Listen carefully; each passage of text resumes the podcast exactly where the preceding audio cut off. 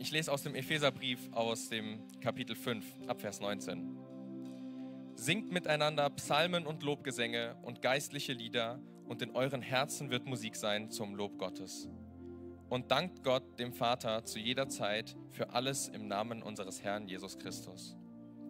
Ordnet euch aus Achtung vor Christus bereitwillig einander unter. Ihr Ehefrauen sollt euch euren Männern unterordnen, so wie ihr euch dem Herrn unterordnet. Denn der Mann ist das Haupt seiner Frau, wie Christus das Haupt seines Leibes, der Gemeinde ist, für die er sein Leben gab, um sie zu retten. So wie die Gemeinde sich Christus unterordnet, sollte Ehefrauen euch auch euren Männern in allem unterordnen. Und ihr Ehemänner liebt eure Frauen mit derselben Liebe, mit der auch Christus die Gemeinde geliebt habt. Er gab sein Leben für sie, damit sie befreit von Schuld ganz ihm gehört, reingewaschen durch die Taufe und Gottes Wort. Er tat dies, um sie als herrliche Gemeinde vor sich hinzustellen, ohne Flecken und Runzeln oder dergleichen, sondern heilig und makellos. Genauso müssen auch die Ehemänner ihre Frauen lieben, wie sie ihren eigenen Körper lieben. Denn ein Mann liebt auch sich selbst, wenn er seine Frau liebt. Niemand hasst doch seinen eigenen Körper, sondern sorgt liebevoll für ihn, wie auch Christus für seinen Leib, also für die Gemeinde sorgt. Und wir gehören zu seinem Leib. In der Schrift heißt es, deshalb wird ein Mann Vater und Mutter verlassen und sich an seine Frau binden, und die beiden werden zu einer Einheit. Das ist ein großes Geheimnis, aber ich deute es als ein Bild für die Einheit von Christus und der Gemeinde. Deshalb sage ich noch einmal, dass jeder Ehemann seine Frau so lieben soll, wie er sich selbst liebt, und dass die Ehefrau ihren Mann achten und respektieren soll. Ihr Kinder sollt euren Eltern gehorchen, weil ihr dem Herrn gehört, denn so handelt ihr richtig. Ihr sollt Vater und Mutter ehren, das ist das erste der Gebote, an das eine Zusage Gottes geknüpft ist. Wenn du deinen Vater und deine Mutter ehrst, wird es dir gut gehen und du wirst ein langes Leben haben. Und ihr Väter, seid nicht ungerecht gegen eure Kinder. Erzieht sie vielmehr mit Disziplin und zeigt ihnen den richtigen Weg, so wie es Christus entspricht. Ihr Sklaven sollt euren irdischen Herren gehorchen. Achtet und ehrt sie und dient ihnen mit aufrichtigem Herzen, wie ihr Christus dient. Arbeitet hart, aber nicht nur, um euren Herren zu gefallen, wenn sie euch dabei sehen. Versteht euch vielmehr als Sklaven, die Christus gehören und die von Herzen den Willen Gottes erfüllen. Arbeitet so bereitwillig, als würdet ihr Gott dienen und nicht Menschen. Denkt daran, dass der Herr jeden von uns für das Gute belohnen wird, das wir tun, ob wir nun Sklaven sind oder frei. Und genauso sollt auch ihr Herren eure Sklaven behandeln.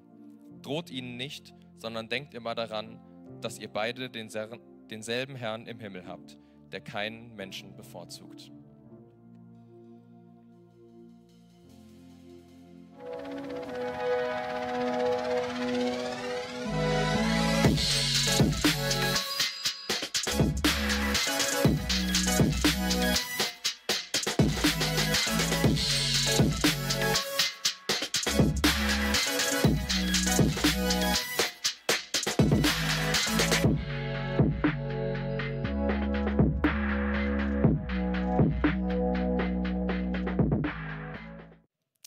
Herzlich willkommen zum vorletzten Sonntag in unserem Epheserbrief. Und ich weiß nicht, wer von euch alles bei dieser Challenge mitgemacht hat, eine Woche lang, einen Monat lang den Epheserbrief zu lesen. Montag das erste Kapitel, Dienstag das zweite, Mittwoch das dritte Kapitel und immer unter einer unterschiedlichen Frage. Und heute soll es um eine Frage gehen, nämlich wie ähm, sollen wir unsere Beziehung miteinander gestalten und wie spiegelt sich Jesus in unseren Beziehungen wieder. Ihr habt das Kapitel gerade von Ruben gelesen, gehört, das sind ja ganz unterschiedlichste Beziehungsgeflechte, aber wie lassen äh, diese Beziehung, die wir miteinander führen, wie lassen sie einen Rückschluss auf Jesus zu und wie können wir das, was Jesus lebt, in unseren Beziehungen sichtbar werden lassen? Im Prinzip, und deswegen ist die Frage heute, warum dein Ego deine Beziehung zerstört. Wer von euch hat ein Ego? Wer hat ein übersteigertes Ego? Danke für eure Ehrlichkeit und Transparenz. Da komme ich später noch zu. Ich mache einen Selbsttest heute mit euch, wer wie, wie hoch in welchem Ego steht. Also keine Angst, ihr könnt drin bleiben. Ähm, und zwar ähm, im Epheserbrief haben wir uns gesagt, in dieser Reihe geht es um das Thema Grow Together. Wir wollen zusammenwachsen und diese Doppeldeutigkeit ist bewusst gewählt. Wir wollen zusammenwachsen, also gemeinsam wachsen wollen, aber auch mehr zusammenwachsen. Und es gibt drei verschiedene Punkte, wie du zusammenwachsen kannst in deinen Beziehungen. Das erste ist Wachstum zueinander, zwischen Menschen, zwischen Geschwistern, sage ich mal. Und ich meine nicht nur Geschwister in einer Gemeinde, sondern auch Geschwister zu Hause. Du kannst leibliche Geschwister haben und ihr seid die größten Erzfeinde. Es gibt die Chance, dass ihr in Frieden lebt und dass ihr zusammenwachsen könnt. Es gibt das Wachstum zu Jesus, was hoffentlich verstärkt ist dadurch, dass ihr Epheserbrief gelesen habt, dass die Predigten und der Worship in den letzten Wochen so ausdrucksstark war. Und es gibt den Wachstum nach außen. Wachstum nach außen, weil Kirche sich logischerweise vergrößert, wenn du Menschen, zu denen du in eine Beziehung lebst, enger in eine Beziehung zu Jesus führst und sie Teil einer Kirche, Teil einer Community werden. Und ich fange mal an mit diesem ersten Vers, den Ruben schon vorgelesen hat. Ähm, Singt miteinander Psalmen und Lobgesänge und geistliche Lieder und in euren Herzen wird Musik sein zum Lob Gottes und dankt Gott dem Vater zu jeder Zeit für alles im Namen unseres Herrn Jesus Christus. Das, was hier in diesem Vers steht, dient dazu, dass du geistliches Wachstum in deinem Leben erlebst. Ganz ehrlich, wenn ich diesen Vers lese, in euren Herzen wird Musik sein, da kommt mir eigentlich nur folgender Song in den Sinn.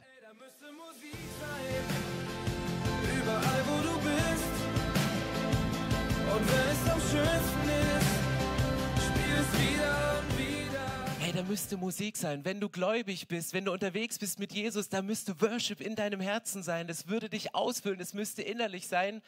Aber meine Frage ist im Moment gerade, wie, wie steht es um dein Herz? Welche Melodie spielt in deinem Herzen? Welche Musik ist in deinem Herzen jetzt Stand heute drin? Die Melodie, die du gerade noch gehört hast im Auto, und ist es eher eine friedvolle Melodie, wo du sagst, ey, ist es schön, gerade auf mein Herz zu hören?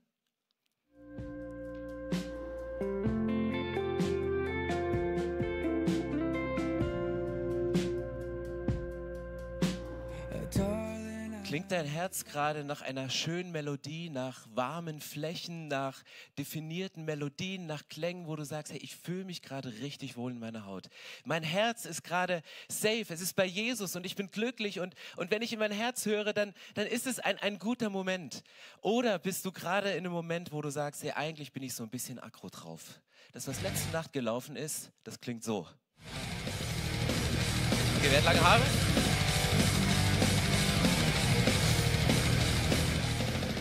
Geht es dir in deinem Herzen? Bist du aggro drauf? Ist diese Melodie hier drin? Hey, ich möchte am Anfang, weil ich glaube, geistliches Wachstum und Worship hängen ganz eng zusammen. Weil Worship, wenn du in die Bibel reinschaust, Worship ist nicht nur Mujebubu. Worship ist nicht Hinleitung zu einer Predigt, sondern im besten Fall ist die Predigt Hinleitung zum Worship. Ja? Also einfach mal zum Nachdenken. Ich denke, ich fühle mich immer besser, wenn der Worship vorher gut war. Dann denke ich, dann ist ein schöner Teppich gelegt. Aber damit missbrauchen wir Worship, weil Worship ist nicht ein Teppich legen, damit die Predigt besser ankommt, sondern jede Predigt sollte uns in den Worship führen. Und wenn du jeden Epheserbrief liest, dieses Kapitel, was dem vorangestellt ist und dieser Satz ordnet euch einander unter. Vielleicht hat er dich so getriggert, vielleicht hat er dich so genervt im Zusammenhang mit diesem Beziehungskontext, der da kommt. Dieser ist in einigen Handschriften dem gemeinsamen Singen zugeordnet zugeordnet, dass wir uns beim gemeinsamen Singen einander zuordnen, einander zuhören sollen, auf die Stimme des anderen hören. Was singt er gerade? Was ist er für eine Melodie? Wo ist er in Disharmonie? Welche Harmonie soll ich gerade bedienen? Und es geht darum, miteinander und aufeinander zu hören, sich auf eine Ebene zu begeben und sich zu vereinen. Musik und gemeinsames Liedersingen vereint dich, nicht nur in Kirchen, auch in Kneipen. Auch in Stadien, wenn du dieselbe Fanmelodie singst, dann bist du eine Einheit, dann bist du eine Wand, dann hat der Gegner keine Chance, weil du singst gemeinsam. Und hier in diesem Text steht geistliches Wachstum in zwei verschiedenen Phasen, zwei verschiedenen Ge Gegebenheiten. Das eine ist, singt miteinander, gemeinsames Singen dass wir miteinander eins werden sollen, dass wir zusammenkommen, um Worship zu singen. Warum ist es so wichtig? Als König David seine Depressionen hatte, was hat er gemacht? Er hat sich einen Musiker geholt und hat gesagt, spiel. Wenn ich in der Woche im Büro sitze und ich könnte vor Aggression ausrasten, dann sage ich, Suchi, spiel. Oder Jael, juble. Nein, mache ich nicht. Aber es wäre vielleicht mal ganz gut zu sagen, hey, wir machen Mu Mu Musik. Und sonntags kommt es zusammen. Warum singen wir sonntags? Weil Worship ist eine Waffe. Worship ist eine Waffe. Worship öffnet dein Herz, öffnet die Tür zum Herzen Gottes und wir sollen nicht nur gemeinsam und miteinander singen, sondern auch alleine. Hier steht, singe alleine, dass Musik in deinem Herzen ist. Kennst du den Moment, wo du in der Woche unterwegs bist wo Mr. S dir wieder irgendwelche Kackgedanken in dein Hirn einpflanzt und du denkst, so darf ich das überhaupt denken? Ich bin doch Christ. Wo irgendwelche Gefühle hochkommen und du das Gefühl hast, hey, ich gehe auf so einen Versuchungsteppich. Der beste Moment ist da Worship zu machen. Bestenfalls kannst du selber. Nimmst dir eine Gitarre in die Hand. Jeder Christ ist ein Gitarrist. Setz dich ans Klavier. Wenn nicht, es gibt Worship-Playlisten. ICF Foyer Morning. Wenn ich morgens wach werde, mache ich das. Und wenn ich Energie brauche, gucke ich mir ICF Worship Foyer abends an. Dann bin ich richtig auf Touren.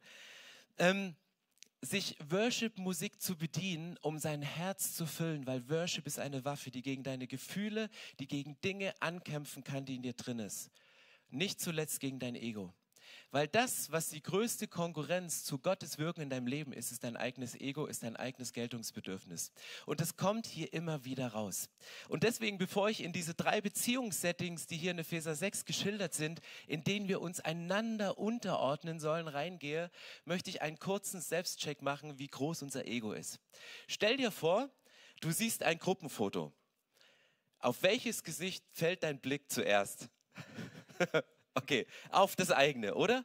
Du guckst zuerst, wo bin ich? Wie gucke ich?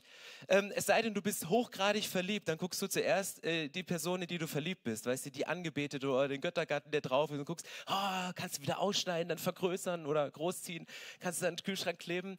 Aber das Erste, und das ist für mich so ein Indikator für Ego, wenn, wenn montags äh, ICF Media die, äh, die Bilder von Sonntags postet, wo bin ich drauf? Wie gucke ich gerade?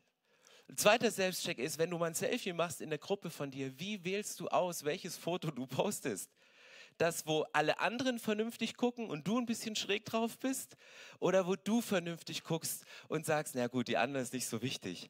Oder du vielleicht sogar bewusst ein Bild wählst, wo du richtig gut dastehst und dein Mann oder deine Frau ein bisschen schräg drauf ist? Weil du wolltest schon immer mal sagen, dass der andere eigentlich der Schräge ist, oder? Das sind so Momente, wo unser Ego anklopft und wo unser Ego sagt, hey, ich möchte in den Vordergrund kommen, ich möchte gesehen werden, ich möchte etwas zeigen und ich möchte etwas darstellen.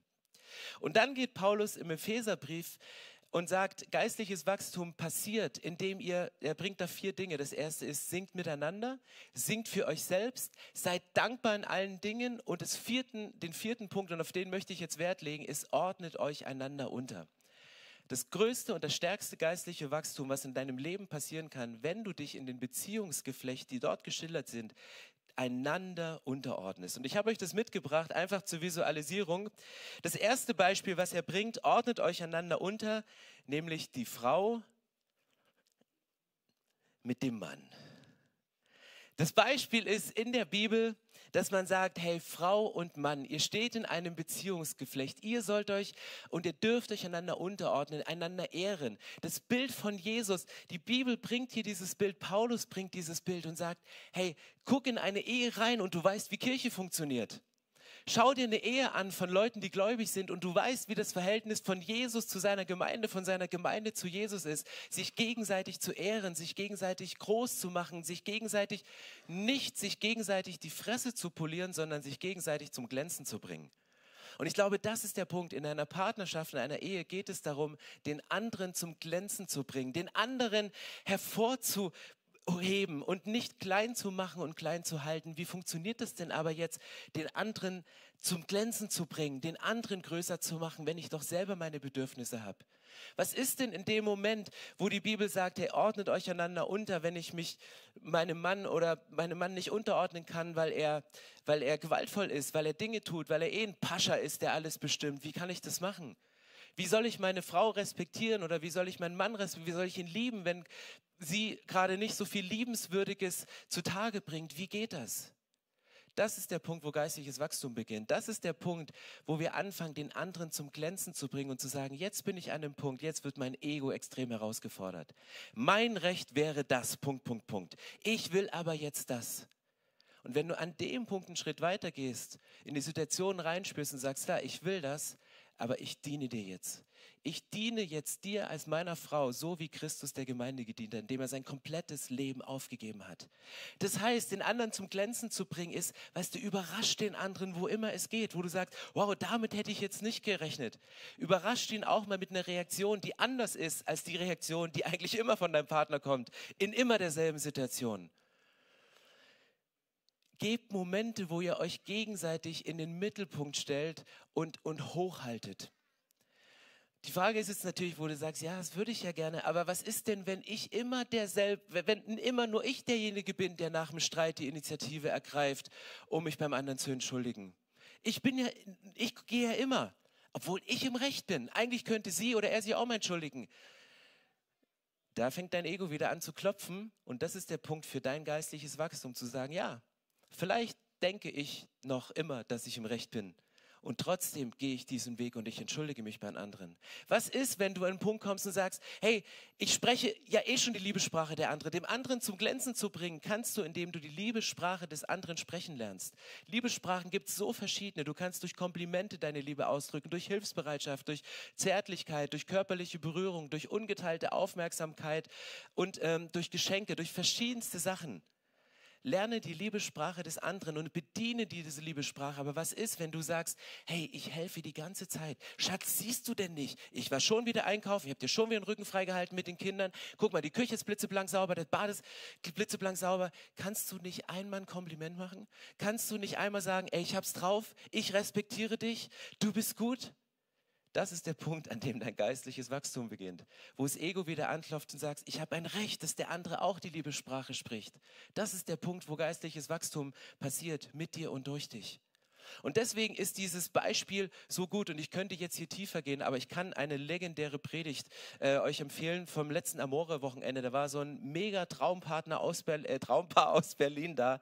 Die haben eine Predigt gehalten zum Thema, Thema Duett oder Duell. Was ist, singst du ein Duett oder machst du ein Duell? Guckt euch die Predigt an. Ähm, tut meinem Ego gerade gut, das zu sagen. Nein, Quatsch. Ähm, wenn, wenn ihr sagt, äh, Kat und ich waren letztes Jahr Amore und haben über dieses Thema ausführlich gesprochen, weil wir die Kämpfe kennen in einer Ehe. Man kann sich nach außen gegenseitig zum Kämpfen bringen, aber das Ganze wird im Proberaum ausgefochten. Die Kämpfe hast du zu Hause selten in der Öffentlichkeit. Und wenn du sagst, hey, wir wollen uns als Ehepaar was Gutes tun, dann kommt nächstes Jahr mit zum Amore. Oder hier in Berlin werden wir wieder Amore, ein Wochenende im Februar gestalten, so um den Valentinstag rum. Warum machen wir das? Weil uns Ehen am Herzen liegen und weil wir wissen, dass Ehen als erstes angefochten sind, wenn es darum geht, Reich Gottes zu bauen. Und das ist der Punkt, wo wir rangehen können, wo es Gesprächsfetzen gibt, Initiierung, initiierte Dinge, mit denen man ins Gespräch kommen kann, wenn du einfach keine Worte mehr findest. Und das ist ein Beziehungskonflikt, der hier im Epheserbrief Kapitel 6 ähm, benannt worden ist, die Beziehung zwischen Mann und Frau herausfordernd. Es geht nicht darum, sich gegenseitig die Fresse zu polieren, sondern sich gegenseitig zum Glänzen zu bringen. Die nächste Beziehung, die hier geschildert wird, ist die Beziehung zwischen Eltern und Kindern. Süß, oder? Und du denkst jetzt wahrscheinlich, hey, wieso nimmst du Hauslatschen für Eltern? Geht ja gar nicht. Und wo, wieso sind das Frauenschuhe und keine Männerschuhe? Bedienen wir wieder Klischees? Nein. Manchmal hat man das Gefühl, während der Phase, wo Kinder klein sind, dass man wie aufs Abstellgleis gestellt ist. Dass du zu Hause sitzt und denkst so, hey, was mache ich denn? Ich bin doch zu was anderem berufen. Ich habe doch noch größere Träume. Ich habe doch noch größere Pläne. Warum bin ich denn so ausgebremst durch meine Kinder, die ich jetzt wickeln und stillen und das Laufen beibringen und in die Schule und dann machst du Mathe und dein Kind ist, du bist völlig überfordert von den Matheaufgaben und dein Kind ist gerade in der dritten Klasse und du denkst so, wie soll ich das noch schaffen bis zum Abitur?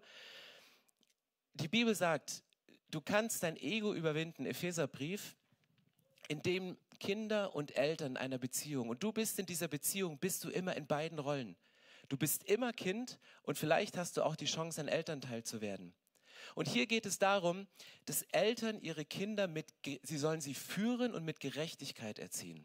Gerechtigkeit erziehen heißt nicht, alle Kinder gleich zu behandeln. Wenn du mehrere Kinder hast, das Schlimmste und das Ungerechteste, was du machen kannst, ist, alle Kinder gleich zu erziehen, alle Kinder gleich reinzugehen. Aber du sollst diese Kinder ehren und du sollst sie führen. Und wisst ihr, wo das Ego am meisten getriggert wird? Wenn dein Kind auf einmal sich in eine Richtung bewegt, die du dir nicht vorgestellt hast für dein Kind.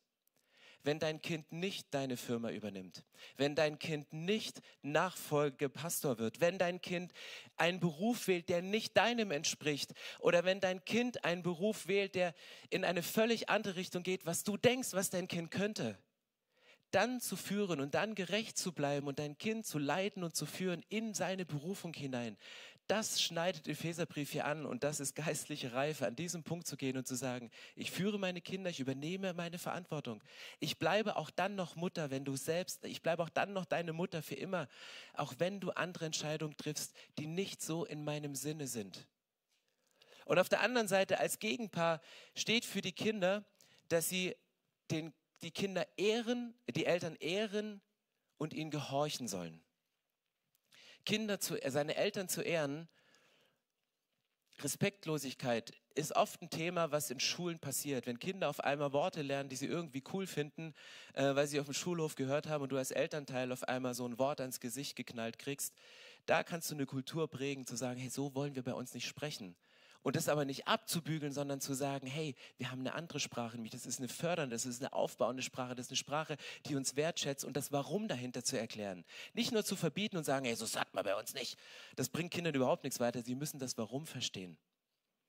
Und Eltern zu ehren, ich glaube, je älter man wird und je älter die Eltern werden, umso schwerer wird es, die Eltern zu ehren, wenn sie nicht mehr so können wenn sie gedanklich nicht mehr hinterherkommen, wenn sie körperlich ähm, pflegebedürftig werden, wenn du in Stadien kommst. Also das Thema Elternehren bleibt die ganze Zeit. Und beim Thema Gehorsam, ihr Kinder, gehorcht euren Eltern, mega wichtig, aber ich habe mich mit André Schönfeld unterhalten. André Schönfeld ist unser äh, Location-Pastor in Grünheide. Er hat lange Zeit in Oranienburg in einem Jugendzentrum gearbeitet. Und er hat gesagt, dieses, dieser Satz, gehorcht euren Eltern, sagte, äh, das, das kann ich gar nicht so bringen, weil Kinder kommen oft aus, Elternhäusern, wo, wo Macht ausgeübt wurde, wo, wo, ähm, wo Eltern ihre Macht genutzt haben, um Kinder klein zu halten und wo Gehorsam in der Abhängigkeit teilweise bis in den Missbrauch geführt worden ist. Und, und er sagt, es fällt ihm so schwer und es zuckt bei ihm alles zusammen, gehorsam zu sein. Und er hat eine Predigt gehalten dort im Jugendzentrum und hat gesagt, hey, sucht Dinge, für die ihr eure Eltern ehren könnt. Und ein junger Mann kam zu ihm und hat gesagt, André, ich finde nichts, wofür ich meine Eltern ehren kann. Wenn ich das angucke, was sie zu Lebzeiten gemacht haben und André sagte, hey, geh bitte nochmal weiter, du wirst etwas finden. Irgendwann kam dieser junge Mann wieder zu ihm zurück und sagte, André, ich habe etwas gefunden, womit ich, wofür ich meine Eltern ehren kann. Und er sagte, und was ist es? Ich ehre sie dafür, dass sie mich nicht abgetrieben haben und dass ich leben kann. Das war der einzige Punkt, der vor die Geburt hinausging, wo er sagte, das ist der Punkt, warum ich sie ehre. Aber es hat bei diesem jungen Mann die, die Einstellung zu seinen Eltern geändert, obwohl das Leben alles andere war als fair. Es war mega hart. Und deswegen ist dieser Punkt, du musst das Ego deiner Kinder nicht brechen, wenn sie nicht so wollen wie du. Und ihr Kinder müsst auch euren Eltern nicht auch am Ende der Lebzeiten noch sagen, was alles schiefgelaufen ist in ihrem Leben. Klärt Dinge, klärt Dinge rechtzeitig, bevor es zu spät ist, aber bringt diese Beziehung in Ordnung. Warum? Damit eurem geistlichen Wachstum nichts im Wege steht, damit euer Ego nicht eure Beziehung zerstört. Und Ego ist manchmal ein Stolz. Ich habe 50-jährige Kinder mit 70-jährigen Eltern Versöhnungsgespräche führen sehen unter Tränen in der eigenen Familie. Und das sind heilsame Momente. Ich denke nur, 50 Jahre hast du das mit dir rumgetragen oder in dem Fall über 30 Jahre? Bringt diese Themen auf den Punkt, bevor es zu spät ist. Und das dritte und letzte Beziehungsverhältnis ist zwischen Sklaven und Herren. Heute haben wir nicht mehr so dieses Bild von Sklaven und Herren. Heute würde man mehr über Arbeitgeber und Arbeitnehmer sprechen. Und eigentlich habe ich vorhin gerade gedacht, eigentlich ist das Schuhbeispiel gar nicht so gut gewählt, hier einen hochpolierten Chefschuh zu nehmen und so einen Arbeitsschuh. Bestenfalls hast du als Chef dieselben Schuhe an wie den, den du leitest. Dann weiß der, den du leitest, auch, dass du eine Kompetenz hast und nicht nur BWL, äh, nicht nur irgendwas studiert hast, sondern wirklich auch weiß, wovon du redest, wenn du leitest. Ja, der war geplant. ähm, Arbeitgeber, Arbeitnehmer. Und du denkst so, hä, hallo, geistliches Wachstum am Arbeitsplatz, wie soll das denn gehen? Das ist doch, ist doch völlig, völlig absurd. Da arbeite ich doch, das ist doch was Weltliches, das ist doch nichts Geistliches. Hey, du kannst und musst dein Ego auf Arbeit überwinden. Und was heißt das? Was in diesem Bibeltext steht, den Ruben vorgelesen hat, da steht, ähm, wenn du arbeitest, wenn du ein Arbeiter bist, dann arbeite hart, steht da drin.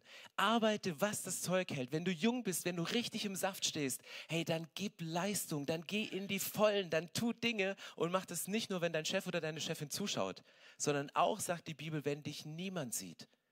Und wenn du in Situationen kommst, wo es dir schwerfällt, all in zu gehen mit deiner Arbeit, hey, dann steht hier in diesem Text der, der, der Hinweis, arbeite so, als würdest du nicht für deinen Arbeitgeber arbeiten, sondern als würdest du für Gott arbeiten. Gib alles, geh all in. Hier steht nichts von irgendwie, hey, nutz jede Gelegenheit, um dich für eine Zigarettenpause aufs Klo zurückzuziehen, um möglichst lange Pause zu machen auf Kosten des Arbeitgebers. Das steht da nicht, sondern hey, geht all in, arbeitet so, auch wenn euch niemand sieht, als ob ihr für Gott arbeiten würdet. Arbeit ist Worship. Du ehrst Gott, indem du deine Arbeit so gut machst, wie es dahin geht. Und ja, es gibt auch Systeme, die krank machen. Und es gibt auch Arbeit, die krank macht, dass du dich überarbeitest, dass du, dass du an Punkte kommst, wo du ausgenutzt wirst von anderen.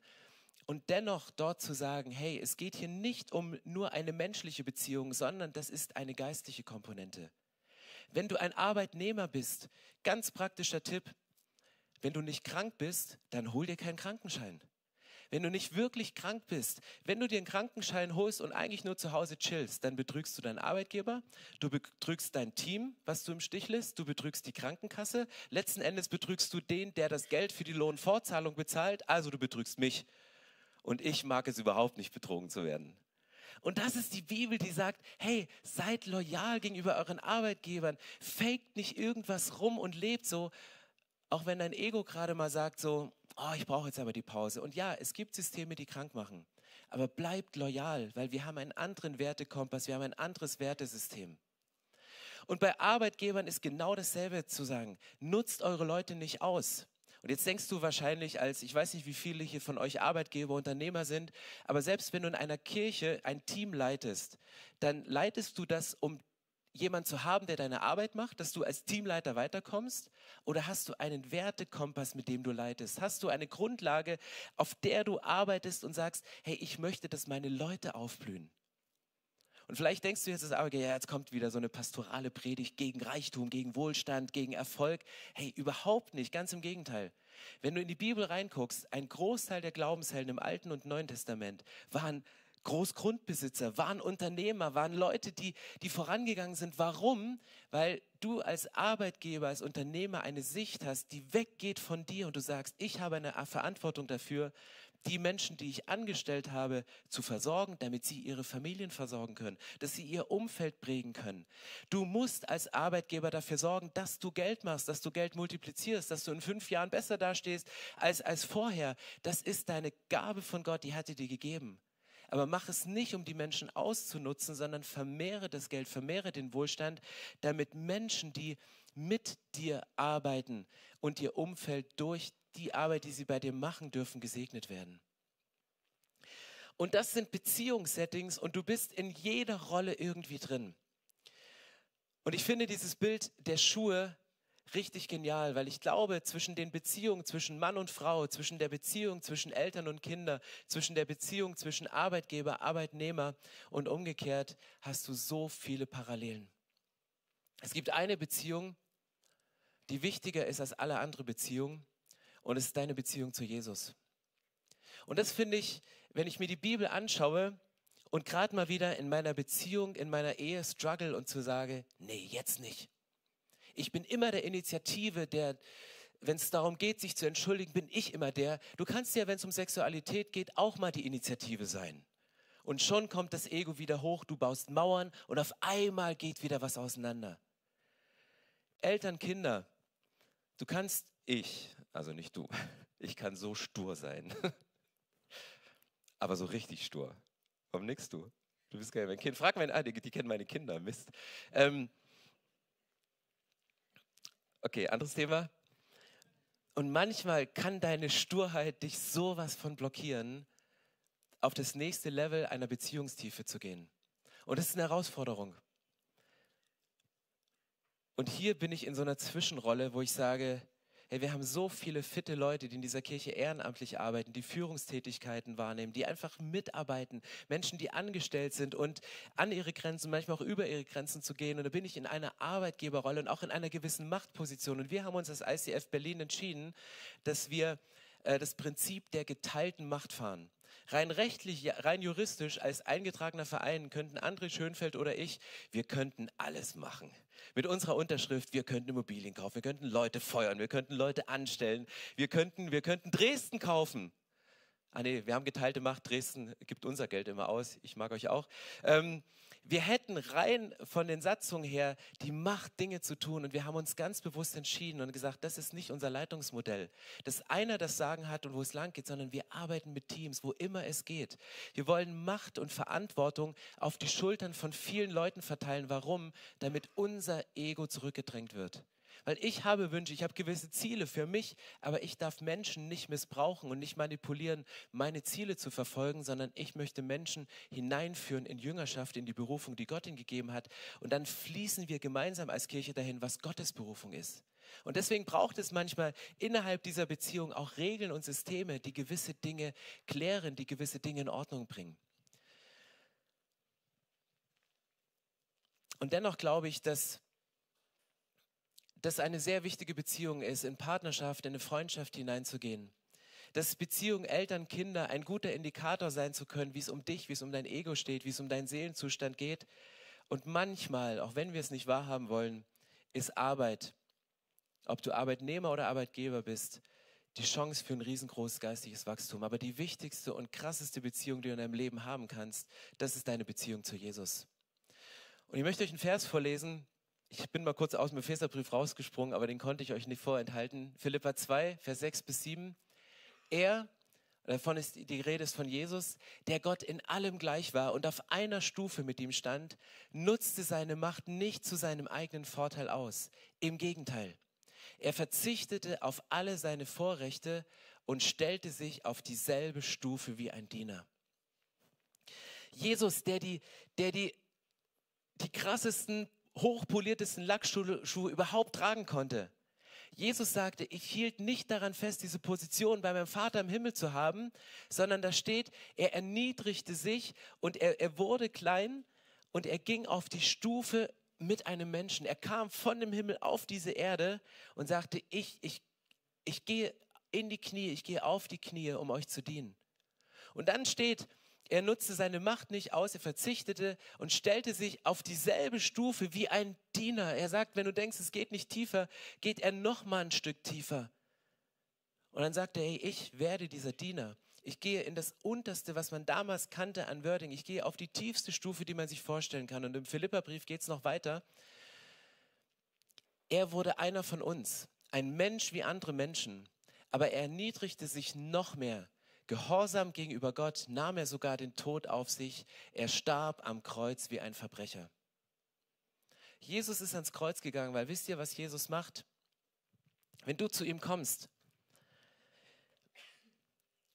vielleicht mit dem Schmutz des Alltags, der dir noch anhaftet, mit irgendwelchen Dingen, die du dir eingetreten hast und die du einfach nicht loskriegst. Und vielleicht hast du das Gefühl, deine Schuhe sind schon sauber, aber in dem Moment, wo du ins Auto steigst, und mal einen kräftigen Atemzug nimmst, denkst du, okay, da war dieser Grünstreifen. Ich bin doch reingetreten.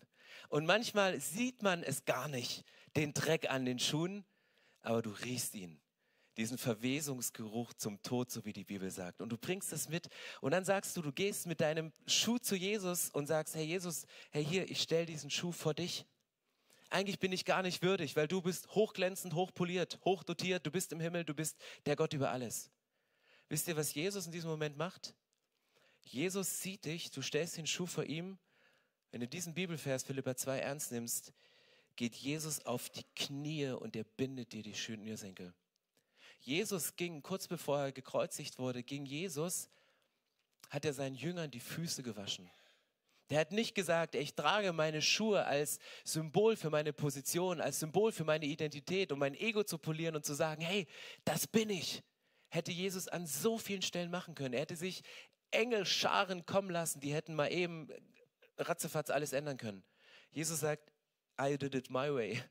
Ich gehe auf die Knie und ich wasche euch die Füße, ich binde euch die Schnürsenkel. Und deswegen möchte ich euch heute einladen, eine Entscheidung zu treffen für Jesus. Wir haben jeden Sonntag diese Symbole, wo wir drüber sprechen. Das erste Symbol ist Gottes Liebe. Gott sagt, hey, ich bin, bin absolute Liebe. Und daran wird sich nichts ändern. Aber sie spricht auch genau von diesen Momenten mit diesem Symbol der Weggabelung, dass Schmutz in unser Leben kommt, dass Gerüche in unser Leben reinkommen. Und seitdem Jesus auf diese Erde gekommen ist, gilt nicht mehr der Spruch, wie du mir, so ich dir, wie das in diesen Beziehungen so oft unser tägliches Brot ist, unser tägliches Wording. Wie du mir, so ich dir. Du hast meine Liebessprache nicht gesprochen, sprich deine auch nicht. Du hast krank gefeiert, ich gebe dir kein Weihnachtsgeld. Wie du mir, so ich dir. Der Spruch ist, sobald wir Christ werden, wie er mir, so ich dir. Aus wie du mir, so ich dir wurde, wie er mir, so ich dir. Und da sind wir nämlich beim Kreuz angelangt zu sagen, hey, Jesus liebt dich über alles. Jesus kennt den kompletten Schmutz und dafür ist Jesus ans Kreuz gegangen und hat gesagt, okay, das tat ich für dich, was tust du für mich? Jesus ging ans Kreuz und sagte, ich habe mein Ego alles aufgegeben. Ich habe mich erniedrigen lassen bis zum letzten damit du eine Ewigkeit mit ihm leben kannst. Und dann kommt dieses Symbol der Braut wieder, dass Jesus sagt, hey, ich bin der Bräutigam, die Gemeinde ist die Braut von Jesus und wir leben in einer Beziehung. Und so wie ich mich am Kreuz für dich aufgegeben, für dich geopfert habe, für dich all in gegangen bist, gebe ich dir alles und nimm das als Symbol für deine Ehe, für deine Beziehung. Hey, lass uns aufstehen und ich möchte gleich ein Gebet sprechen und dich einladen, heute eine Entscheidung für Jesus zu treffen. Du kannst diese Entscheidung zum ersten Mal treffen, vielleicht hat dich jemand mit reingenommen oder du triffst sie zum erneuten Mal, weil du sagst, ich möchte wieder zurück in diese Beziehung. Und ich möchte es ganz öffentlich machen. Wenn du sagst, Stefan, das Gebet, was du gleich beten würdest, Jesus, ich danke dir, dass du mich liebst. Ich bitte dich um Vergebung für meine Schuld und Heilung, für meine Verletzung. Ich nehme dich als meinen Herrn an, damit ich eine Ewigkeit mit dir leben kann. Ein simples Gebet, ein Startschuss in eine Beziehung mit Jesus und Startschuss und Auftakt für dein geistliches Wachstum, dann darfst du gleich deine Hand heben. Warum sagst du jetzt, hey, wieso soll ich die Hand heben? Wir machen es doch im ICF sonst auch immer so, du kannst die Hände so bis zur Hälfte heben, so dass man, dass du es für dich als Zeichen hast. Warum sollen das alle sehen? Hey, warum nicht? Die zweitwichtigste Entscheidung in deinem Leben, die für deinen Partner, die hier, die Beziehung, da geben wir Tausende von Euros aus. Die feiern wir, die posten wir, die machen wir klar. Da, das feiern wir so öffentlich. Warum sollten wir die wichtigste Entscheidung in unserem Leben, nämlich die Entscheidung für ewiges Leben, für ein Leben nach dem Tod, nicht auch öffentlich treffen und wenigstens die Hand hochstrecken? Weil du kannst deine Hand hochstrecken, weil du erzählst es morgen sowieso deinen Arbeitskollegen, deinen Nachbarn, deinen Angestellten. Weißt du, was gestern passiert ist? Ich habe einen Neuanfang gemacht mit Jesus. Oder? Und deswegen, lasst uns die Augen auflassen und nicht schließen. Und wenn du sagst, hey, heute ist der Punkt und ich möchte gegen mein Ego ankämpfen, gegen das Menschliche in mir, ich möchte in diese Beziehung hineintreten, dann kannst du deine Hand einfach hochstrecken und sagen, Gott, hier bin ich. Ich möchte gegen mein Ego kämpfen und ich möchte anfangen und ich möchte ein Gebet sprechen. Und schaut euch gerne rum und feuert die Leute an. Wenn du deine Hand noch nicht hebst, sagst du, ich frage dich nächste Woche eh wieder. Vielleicht bist du heute noch nicht so weit, dann nächste Woche. Ganz easy. Aber schaut rum. Lasst uns einen dicken Applaus geben für Menschen, die sagen, hey, das ist mein Moment heute. Lasst uns mal einen kräftigen Applaus geben. Sehr, sehr schön. Und Jesus, ich danke dir für Frauen und Männer, die jetzt ihre Hände ausstrecken, weil sie sagen, sie sind sichtbar. Ich möchte mich dir zeigen. Und Jesus, wir möchten jetzt gemeinsam dieses Gebet sprechen mit unseren Geschwistern, die sagen, ich möchte ab jetzt in der Beziehung mit dir leben, nicht mehr aus eigener Kraft. Jesus, ich danke dir, dass du mich über alles liebst. Jesus, ich bitte dich um Vergebung für Schuld, Schmutz und Verwesungsgeruch in meinem Leben.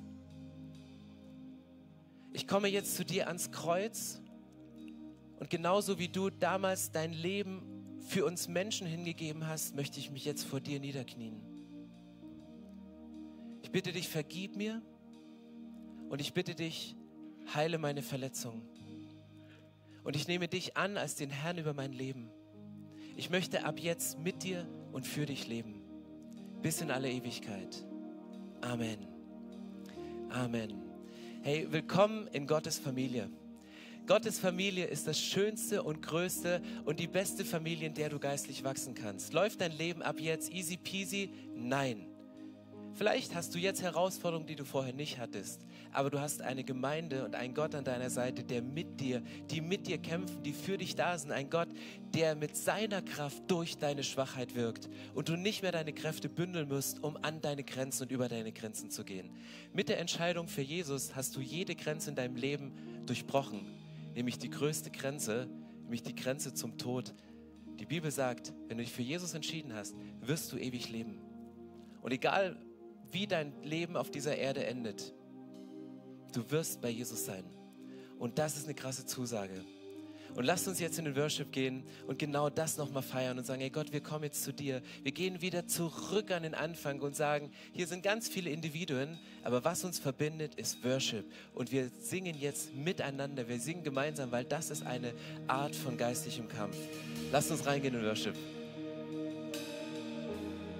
Schön, dass du dich von zu Hause oder unterwegs dazugeschaltet hast, um eine unserer Predigten zu hören.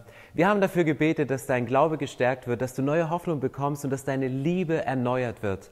Und wenn das passiert ist durch diese Predigt, dann abonnier doch den Kanal, teile ihn mit deinen Freunden und werde Teil dieser Kirche. Und wenn du sagst, darüber hinaus möchte ich diese Kirche gerne im Gebet und finanziell unterstützen, dann teilst du mit uns einen Traum. Und wir haben einen Traum, dass diese Botschaft von Gottes Liebe und von dem Glauben an ihn nicht nur hier in Berlin bleibt, sondern über die Grenzen der Stadt, über die Grenzen des Landes weit hinausgeht. Dann machst du das mit deinen Gebeten, mit deiner Spende möglich.